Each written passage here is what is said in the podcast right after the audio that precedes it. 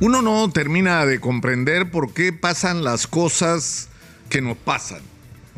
Es decir, tuvimos la pandemia que puso en evidencia muchos defectos de la sociedad peruana, pero sobre todo uno del que hemos hablado hasta demasiado, que es la tremenda crisis de la salud pública. Y más allá de las interpretaciones, si esto tiene que ver con el modelo que se aplicó, discutan lo que quieran. El asunto es que es un tema que tenemos enfrente y que hay que resolver. ¿Y qué puso en evidencia la pandemia? Hechos muy simples.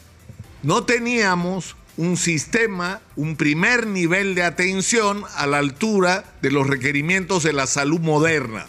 Es decir, en el mundo entero el primer nivel de atención sirve para prevenir las enfermedades, para vacunar a la gente, para detectar tempranamente las enfermedades, para realizar análisis cuando sean necesarios y para hacer diagnósticos tempranos de cualquier tipo de padecimiento humano e incluso para el tratamiento de afecciones menores. Ese nivel primer, primario de atención lo que sirve es no solamente para evitar que los problemas de salud de la gente común sean mayores, porque se atienden oportunamente, sino permite que lo que llega a los hospitales es lo que necesita llegar a los hospitales, lo que no puede ser tratado en este primer nivel de atención. Pero lo que hemos tenido en el Perú, y lo mostró la pandemia, es un primer nivel de atención absolutamente destruido. Hay postas médicas que simplemente no tienen baños, que funcionan con un nivel de precariedad que es vergonzoso. Y junto con esto hemos tenido un sistema de hospitales que era como un bocadito, ¿no? Para algunos constructores corruptos y algunos funcionarios que también lo eran, porque era un tremendo negocio. Hacemos el business de construir un hospital y todos comen con sobrevaloraciones, con adendas, con todas las trampas imaginables para aumentarle los precios. Y eh, es más, terminaba un gobierno regional, venía el otro, entonces se tenían que hacer adendas para que todos coman. ¿no? De la torta, de la corrupción, de la construcción de hospitales, de la salud pública. Entonces, ¿eso en qué ha terminado? En 57 hospitales o equivalentes parados en este momento en litigios, ¿no? En los acuchillamientos judiciales que hay o en los arbitrajes. Entonces, lo que nos ha pasado es tremendo porque junto con eso ha ocurrido un gravísimo problema de gestión, de administración de los recursos que se tiene. O sea, nos ha ocurrido que se devuelve dinero de la salud pública como si nos sobrara. Es decir, como si no tuviéramos necesidades enormes que satisfacer. Y esto tiene que ver con que no hay pues un concepto meritocrático.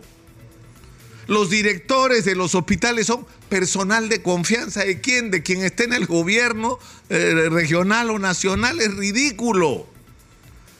El sistema de salud es una, debería estar conformado por entidades altamente especializadas donde cada puesto lo ocupa aquel que está calificado para el puesto, no el que está políticamente bien enganchado.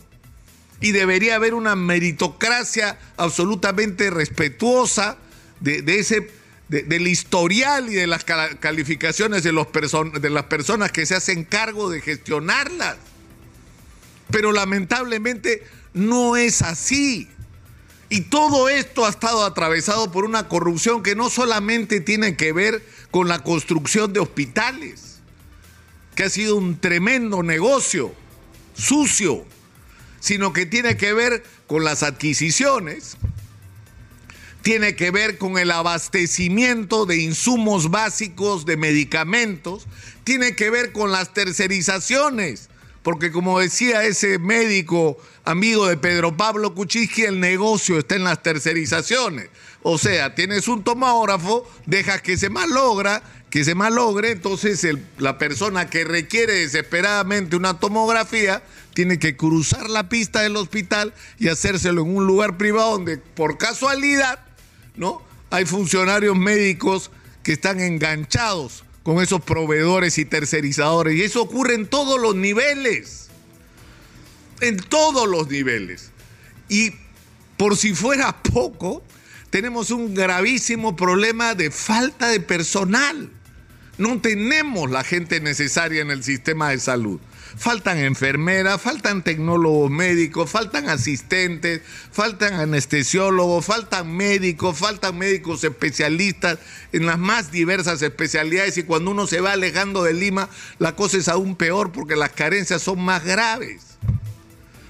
Entonces la pregunta es, si esta fue la lección que nos dejó la pandemia, ¿qué hemos hecho para corregir esto? ¿Qué hemos hecho para cambiar este estado de cosas? Para e, que esto que vimos y puso en evidencia la pandemia haya mejorado en algo para los peruanos.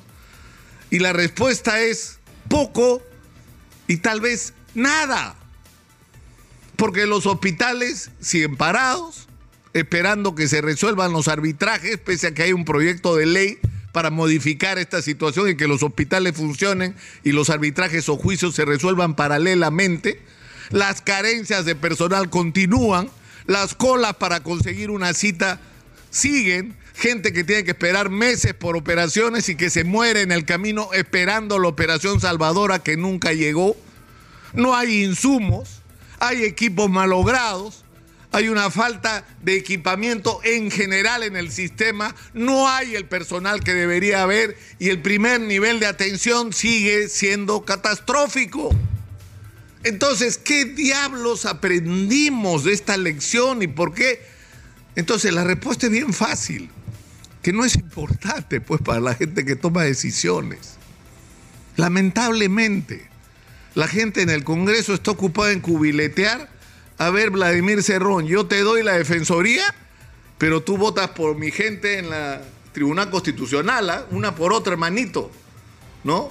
Ya tranquila, Keiko, ya ok, Vladi, ya hablamos, así. ¿Ah? A, eso, a eso se dedica, en vez de dedicarse a los problemas de la gente, y me refiero también de lo que ocurre en los niveles gubernamentales. ¿Cómo puedes tener el presupuesto de la República? Vivir lo que se ha vivido en términos de la crisis de salud pública y no transformar ese presupuesto. ¿Y de dónde va a salir el dinero? Pero eso es su problema, pues para eso están en el Ministerio de Economía. O sea, no están en el Ministerio de Economía para cuidar las cuentas que nada se mueve, para decirle no a todo. No, están ahí para ver de dónde diablos sacan los recursos para mejorar algo que es una inversión, porque la salud pública no es un gasto, un país con un, buen sistema de salud, es un país que eleva su capacidad productiva, es un país más eficiente. Pero lamentablemente, mientras tengamos a quienes tenemos a cargo de las decisiones, estamos fritos. Y si no terminamos de entender esto como ciudadanos, de que hay que empezar desde abajo la creación de una nueva clase dirigente en este país que salga de las propias raíces de la sociedad peruana, no tenemos posibilidad de cambiar las cosas, porque estos que hacen política y estas simplemente son un fiasco, son una falta de respeto y tienen la cabeza en cualquier lugar, menos en los problemas reales de los ciudadanos. Soy Nicolás Lucar, esto es Hablemos Claro, estamos en Exitosa, la voz que integra al Perú.